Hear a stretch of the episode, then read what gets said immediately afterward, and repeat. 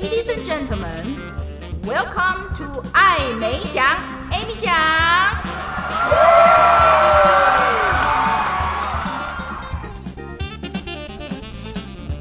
各位听众，大家好，欢迎收听艾美奖，Amy 奖。我是江湖人称的艾美奖，Amy 奖。没有被口译耽误的口译员，我们今天来聊聊哦。口译不是只有一种，口译有很多的角色可以扮演。大部分的人对口译员的印象都是来自于媒体。那这里面看到我们呢，要不就是出入星级的饭店、光鲜亮丽的场合，可以接触国际要人，不管是政治界的或是商业界的，这是属于会议口译级的这个等级，也是我们最主要的工作内容。可是今天我想聊聊另外一个面向，就是学口译可以做什么。我有一些的学生，他们在课堂上开宗明义的就跟我说：“老师，我并没有要做口译员，我学口译是为了将来我退休之后没有要为了生活而赚钱的时候，我想要去做志工，所以我来学口译。或者是有一些是。”公司里面有外籍主管，所以不时在开会的时候需要帮他翻译一下，所以呢，他也出来学口译技巧。平常我们在讨论翻译研究所的训练或者是口译这个工作的时候，主要是在讲以口译为全职的，或者是当 freelancer，或者当 in-house，是在外面自由译者，或者是在公司里面全职做翻译这样的一个角色。那这一部分的技术含量很高，需要比较深的口译技巧。那我现在想要说的是，其实很多人他们的口译是用在生活的一部分或工作的一部分而已。就像说，呃，在医院里面，我们讲的不只是英文啊。我们现在其实很大一块的市场需求是在于这个新南向政策的国家的口译。我在工作上也遇到不少来自新南向国家，印尼、马来西亚、柬埔寨，或者是越南，还有菲律宾等等啊、呃、这些国家的友人。那他们在台湾可以。做口译的工作，大部分是有偿的，是他这是他们的工作。那有一些是志工，就是到医院里面去，或者是在不同的场合来做口译的服务。那因为呢，毕竟在台湾的人要能够讲这些语言的几率是很小的，不像说英文，我们在国民教育里面都有学英文，所以你要找到可以稍微讲点英文，可以。帮忙沟通的人是很多的，所以其实这些比较少人会讲的语言，这个语言的口译反而是非常难找、非常珍贵的、非常稀少的。那特别是我们讲新南向政策实施之后，这互动变得更多了，那经常都会听到或是在网络上看到有人在找，呃，有没有认识呃这个。越南文的口译啊，或者是其他新南向政策的这些国家的口译员，我刚刚说到，我这些的学生他们来受短期的课程，那在短期之内也没有足够的时间让他们把口译的技巧练到了多么的精湛，但是在工作上已经可以算充分应用了，那我觉得也挺好的，因为从这个角度来说吧。他们来不来上课，其实在工作上他都会扮演某种口译的角色，是正式的、非正式的。那我觉得有来上课总是比没来上课好。他对于口译技巧的了解、口译职业的精神，会有更多的从老师那边听到不一样的观点。就包括说，有听众跟我反映说：“哦，听了我的 podcast 才知道有。”从这个角度去看口译，或者是说，呃，才知道口译牵涉到这些这些的技巧或内容，所以，呃，多一点的涉略，我觉得都挺好的啊。那另外，我还有一个学生，好多年以前了，我印象非常深刻，是因为我在跟他聊天的时候，我问他说：“哎，你为什么会想要学口译呢？”他说：“老师，我的工作里面有一部分需要口译。原来他是在 NGO 工作，在这个非政府组织里面工作，或是 NPO 非营利组织里面工作。他的角色是安排台湾的孤儿接受外国的养父母的收养，那从可能的养父母当中去筛选。然后办手续等等的整个的流程，其中有一部分是外国的养父母要到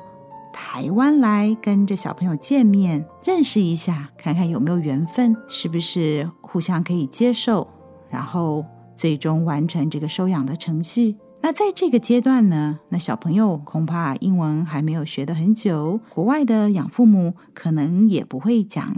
华语或中文。所以呢，就需要我这个学生承办人员在中间做起了口译的角色，协助他们沟通。听到这样的描述，我对他说：“你的口译工作比我伟大多了耶，因为你协助了这个小朋友接受收养，对他的一辈子可能发生很大的影响，就是他最后被什么样的家庭影响，这很可能会改变了他的一生。”所以我觉得很佩服，口译只是他工作的很小的一部分，但是他却是一个很有意义的口译工作，所以我觉得很好，而且他愿意额外的出来上课，很有心哦。另外还有一块的应用也是让我印象深刻，而且为数不少哦。以前我在翻译研究所做专任讲师的时候，我有留意到啊，这么多届的学生里面，几乎每一届都有。一两位学口译是缘起于教会的需求。我学生里面有牧师娘，还有后来就去从事神职工作的学生。他们是神职人员，并不像我们是出来外面就以口译为生。那口译对他们来讲，也是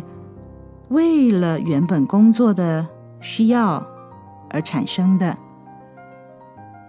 在外面的推广班也有遇到这样的学生，他说：“老师，我学口译是为了想要到教会去做口译。”这样的学生真的为数不少。而且有一次，学生介绍我们去高雄参观一个非常有规模的教会，我记得很大一栋楼，那个教会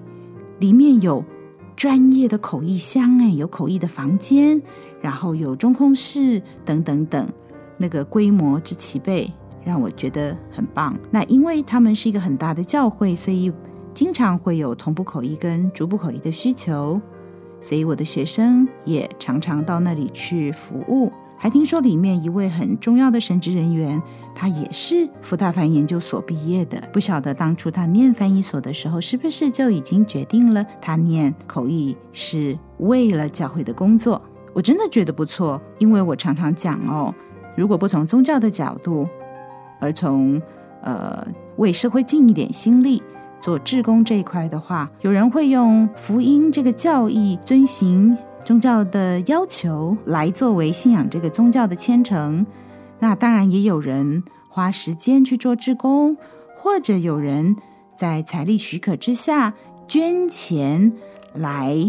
给这个庙宇或者是教会来使用。就是说有各种方式来表达。我们对一个宗教的感情，用口译来服侍上帝，我觉得很好诶，因为你等于是靠着自己的语言的能力，然后把宗教的内涵、精神传达给讲不同语言的对象，让他们去了解。所以我觉得，哎，很棒诶，我用我口译的能力去服侍上帝，然后在传道的场合里面，不管是用同步口译还是逐步口译。让原本听不懂英文的人，因为这样的场合大部分是，呃，国外来讲英文的，呃，传教人员啊、神父、牧师等等，他们来讲道，然后要翻译成给台湾这边的信众听，有可能是翻成不同的台湾人在使用的语言，包括讲华语啦、闽南语啊，或者是。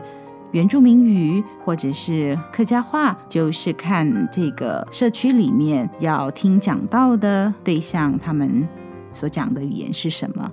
而这些从进来翻译所或者是来上课前就已经很笃定自己的志向，是要把口译作为一个工具，然后让他可以在他更广大的一个工作当中扮演更好的角色。我觉得真的是一个很好的管道。这样的人数，呃，在我的教学经验当中还算不少，所以也让我去。更深入的体悟到，学口译并不只是要为了做口译员作为自己主要的工作或唯一的工作，那它可以作为很多的工具吧，很多其他目的的工具。那么，如果说各位听众想要作为全职的或是专业的口译员的话，我还是觉得可能念翻译研究所是比较好的道路，因为有完整的训练，然后。每一个科目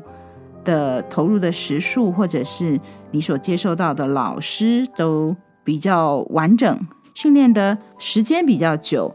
呃，技巧可能也比较成熟，所以我还是觉得在会议口译这一块的话，它需要的是比较深的技巧。或者我这样说好了，我们口译在分析的时候分为三大区块，叫做口译的三大能力主轴：语言、知技巧跟知识。语言就是你的工作语言，你要翻哪些语言，这是你的 working languages。然后技巧的话，这里当然是特别指的是口译的技巧，分神啊、笔记啊等等等。那知识的话，就看这一场会它的知识是什么，像医学啦、法律啊、科技啊、财经啊，都有专业知识牵涉在里面。所以，如果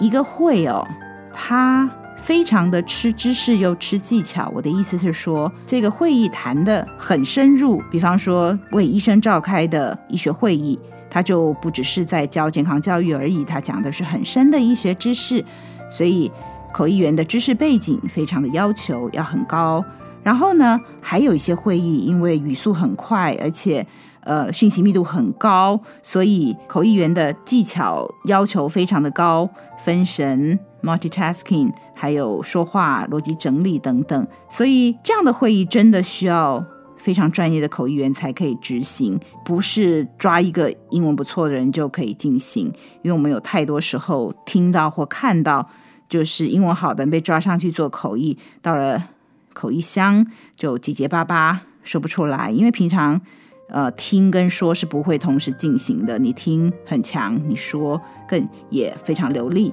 可是两件事一起还要加上理解的过程。我们之前有讲过听译说的过程，听还包括听懂跟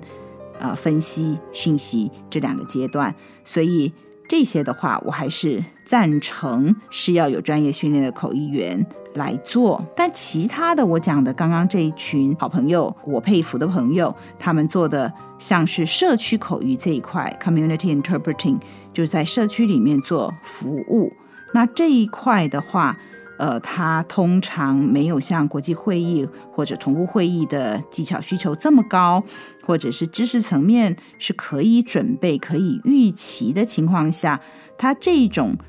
呃的特色，这种口译的特色是它的范围比较窄。比方说，你今天要去安排这个小朋友的领养这个部分，他们的主题呃可能有一个范围吧，就是。关于这个小孩子的生活、未来的安排，或者是这个养父母的背景等等等一些比较属于生活层面的对话，在医院做志工的时候，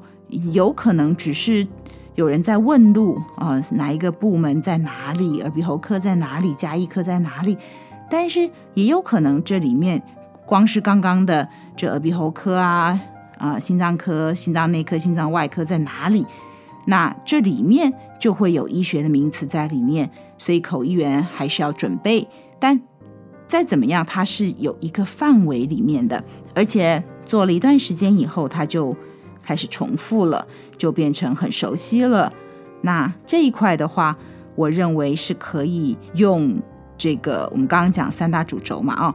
这一块我觉得就是如果语言够好，然后知识，也就是你每天会接触的口译的。内容这一块是比较有范围的话，那或许技巧的要求就不用到这么深啊，所以它还是有它某些条件的。在我们分析的时候，什么可以做，什么不能做。那我上课的时候常常跟翻译所的同学强调，大家都很想要接会，要能够做口译，对不对？但是呢，除了知道什么会议可以接，很重要的一点，你要知道什么会议你不能接。所谓不能接，最简单的就是在能力还没有达到的，就叫做不应该接吧。哦，接了有可能会把人家很重要的一个场合给搞砸。那同样是在讲到。呃，要去分析这个会议的特色啦，技巧的要求到什么程度，或者是说这个口译翻好翻不好，它到底后果有多严重？我开玩笑说，你带一个外国朋友去麦当劳点个汉堡啊，他要点这个麦香鱼，你给他点成了麦香鸡，你犯错了，可是这后果比较没有那么严重，你就是。多花一点钱再点一个就好啦，或者来得及跟店员换一个汉堡，这就是我说的后果没有这么严重的。那当然啦，如果这朋友是回教徒，就点到了他不能吃的东西，这会稍微严重一点。但怎么样也没有